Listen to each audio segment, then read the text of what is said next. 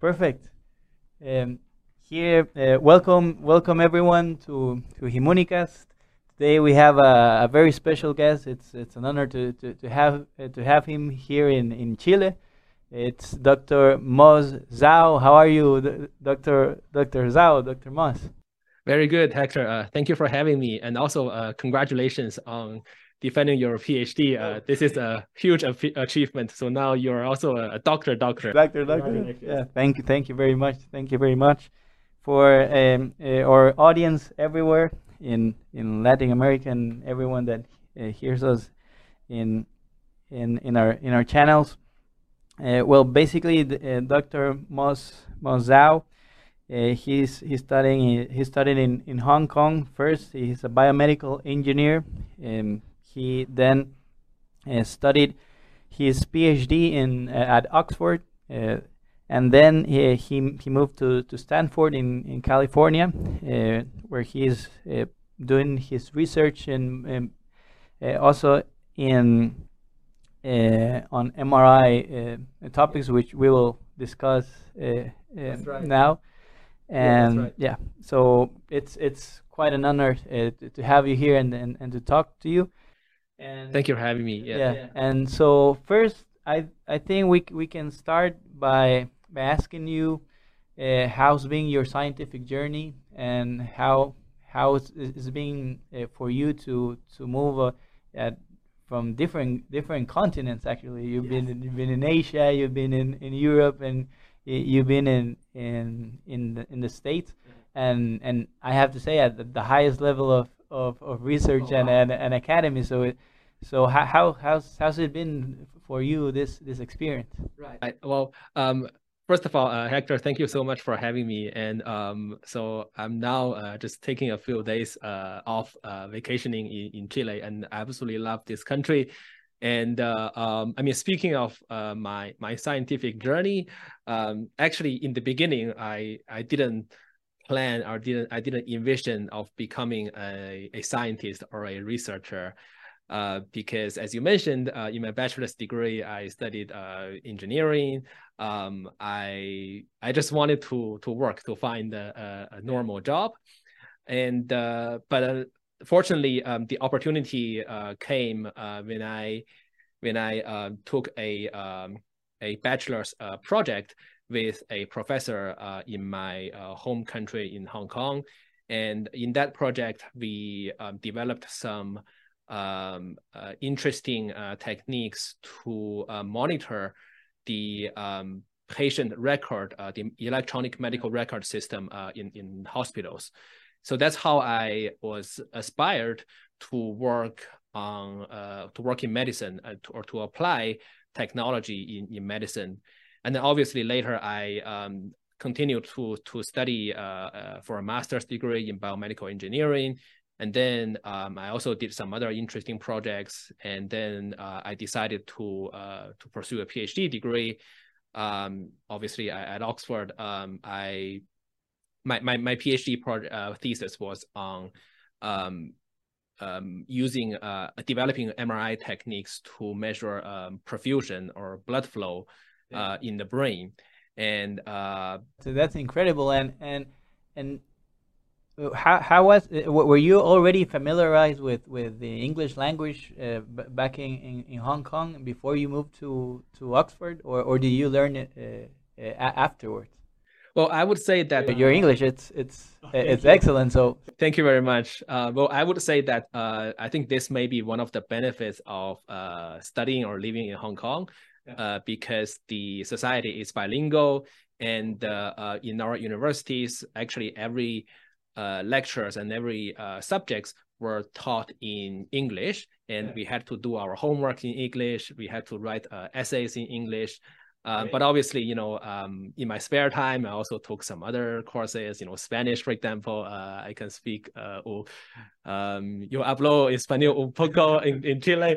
Um, and so, but yeah, but I mean, in general, I, I love uh, you know learning different languages and meeting with different people. So I think um, diversity is, is very important in my in my career. Great, great, great. And and and how how did you um, did you get into into Oxford? You did you uh, apply uh, in a in a particular way? Did did someone uh, tell you um, consider Oxford, or or was it always in your genes to?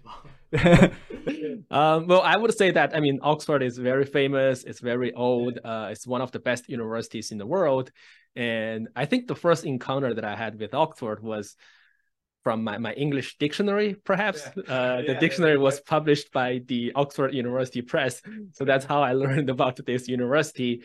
And uh, fortunately, um, when I was looking for uh, PhD uh, studies, uh, one of my mentors in, in Hong Kong uh, graduated from, from Oxford, and he's now teaching in Hong Kong. So he um, inspired me to study at Oxford. And obviously, you know, he helped me with the application and gave me a lot of good advice.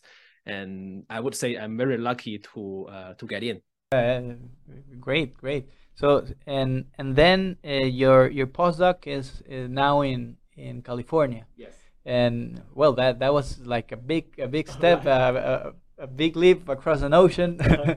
How was that um, that change in in in scenery and and how how has that uh, impacted your life? Uh, yeah, I mean, you're absolutely right that you know I moved from uh, England to uh, to the United States to California, and uh, um, well, the flight is always like you know twelve or ten or twelve hours, and um, so towards the end of my my PhD, um, I became increasingly interested in um, applying a lot of my techniques into clinical practice. As I mentioned previously, um, I developed a lot of like theoretical imaging techniques yeah. to um, characterize uh, brain perfusion. Um, however, when I was doing my PhD, I didn't have a lot of time applying these techniques on patient studies or on human subject studies. But the opportunity came um, when I uh, met with my uh, current mentor at Stanford during a conference where I, you know, did a quick uh, elevator pitch uh, of my my work for two minutes, and then ask him, you know, what do you think about my project? And uh, I think he quite liked it, and then uh, he was also interested in um, some of the techniques that I developed. but obviously, there were obviously you know always in research there's always more questions than than answers. yeah. so um so he uh he invited me to um to visit uh stanford. And uh, um, we ended up uh, having a wonderful time together, meet, uh, knowing each other, and then uh, he offered me a position to be a, a postdoc there. And also, I was lucky to um, to have a uh, a fellowship yeah. uh, to support my postdoc. Uh, so the fellowship is from the American Heart Association.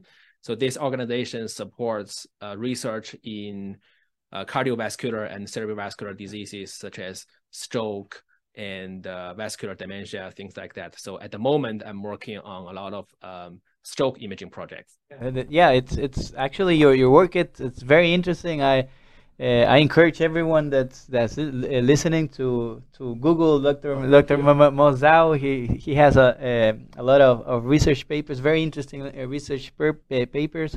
Um, I've seen uh, some on um, how how's how's this arterial um, spin um, label, labeling. Uh-huh. Uh, how's how's your work work on arter arterial spin uh, labeling uh, right. being and and maybe if you could if you could explain what, what it is uh, to to our, our audience. Uh, how, how how does it work? How does it work? Okay. well, so yeah, arterial spin labeling or ASL uh, is a um, non-invasive uh, MRI technique that can uh, characterize uh, blood flow in um, in the brain or actually in anywhere in the body quantitatively. So this means that um, whenever we do a ASL procedure in the MRI, we do not need any contrast agents. We do not need any uh, radiation, radio yeah. radioactive tracers, obviously. And also, most importantly, the measurements of the blood flow is quantitative. So this means that um, the data we obtained can be used to um, to study uh, longitudinal um, yeah. effects uh, in in perfusion in the brain, and also this since the technique uh, doesn't involve any um, uh, radiation or, or contrast agents, uh, this can be applied to anyone. So yeah, any patients, children in particular, uh, obviously, you know, uh, there has been a lot of uh, animal studies on on ASL, and uh, um, so I mean, I'm sure you know if you're interested in in this like the physics of the yeah. technique, um, it's basically just a, a, a little trick that uh, uses um, the uh, uh, radio frequency pulse yeah. Uh, in the MRI to kind of invert or to label the blood. And then uh, when it flows into the brain, we, we take an image. Yeah. And then we take another image without doing anything. And then when we, sub- when we subtract these two images, yeah, the the subtraction just um, implies uh, the blood flow of the image uh, or the region of the image. So, well, in, in short, this is the principle of uh, arterial spin labeling. And, uh, uh, but obviously, you know, at the moment, I think it's available on most uh, commercial MRI scanners. Yeah. And yeah, I'm, I'm happy to, to talk more about it. So, so, and, and how is it, is it, um, very often used in, in clinical practice or, or, or is this um, or, or, or is there a, a long way to go in in in using it in various various things? How's how's the state of the art? So yeah, that's a great question. I mean, obviously, we always want our techniques to be used on patients to help patients to help diagnosis. Well, uh, in our hospital at Stanford, uh, as far as I know, um, it's been widely used uh, on um, a lot of uh, neuroradiology protocols. For example, in stroke protocol, uh, we always have an ASL scan. So this can give us the um, the um, blood flow information of the brain uh, and uh, in um, AVM as well. So, for example, if the patient um, has AVM based on their, I don't know, DSA um, images, then we can also use uh, ASL to identify some very um, uh, bright areas yeah. where the um, the uh, AVM uh, occurs. We also sometimes use it to, um, uh, after neurosurgery yeah. to make sure that you know the brain is safe. You know nothing has been damaged uh, to the brain. And uh, in my case, um, so I'm interested in studying the um, uh, the development or the um, uh, treatment effects of certain neurological uh, diseases. So I use ASL uh, to do a longitudinal study on um, a group of patients with moya moya disease. So this yeah. is quite rare. Um, but we have a lot of moya moya patients in our hospital, and then we follow them um, for the rest of their lives um, after their neurosurgery. It's it's it's very very interesting. Your your, work is amazing, and and um, just just for our audience to to remember that. Um, many times, these con uh, contrast agents that, that, that you, you're, you're talking about can can even can produce allergies or or yeah. that uh, it, it's we have to be, very careful with, with the kidney of, of, of the patient with how how it works and everything right. and, and so uh, the techniques uh, that, that you're working on are, are, very important for for the, the better care of, of, of patients and and and it's it, it's amazing all the different things that, that, that will, will come out from, from, from your research. And yeah, and one thing to add to the uh, to the benefits of ASL is that you talk you talk about the um, the negative effects of yeah. uh, contrast agents and on patients with kidney failure, for example. But recently, I read some very interesting paper that demonstrated the um, accumulation of, say, gadolinium contrast yeah, yeah, agents in, in in the environment, in rivers, which you know pollutes our drinking water, because at the moment, you know, we don't have any ways to recycle the um, like the urine yeah, from our patients after uh, after their MRI exams. So over the years, um, you know, the the environment or near the hospital has a um, uh, disproportionately higher concentration of gadolinium than any other substance. So at the moment, we don't know what to do with it, but with ASL, you know, we can uh, eliminate the yeah, needs yeah, for uh, contrast agents. Wow, that, that that's that's that's incredible, an incredible concept. I, I uh, this is the first the first day I, I hear I hear about. Yeah, I'm, well, I'm happy to uh, yeah, to send you the paper and then, but so it's yeah. So the, the study was not published on any like medical medical you know you know uh, um, radiology papers. It was actually published on the paper that focused on like marine biology or um, water system, yeah, yeah. Uh, but it was nice yeah, to uh, to look at. So, so, so we were very focused on, on what happens in the in the hospital, and yes. and, and, and and and we we have like that limit in in our head of, right. of what what is happening to to these agents and and how it uh, how is it going through the environment. So.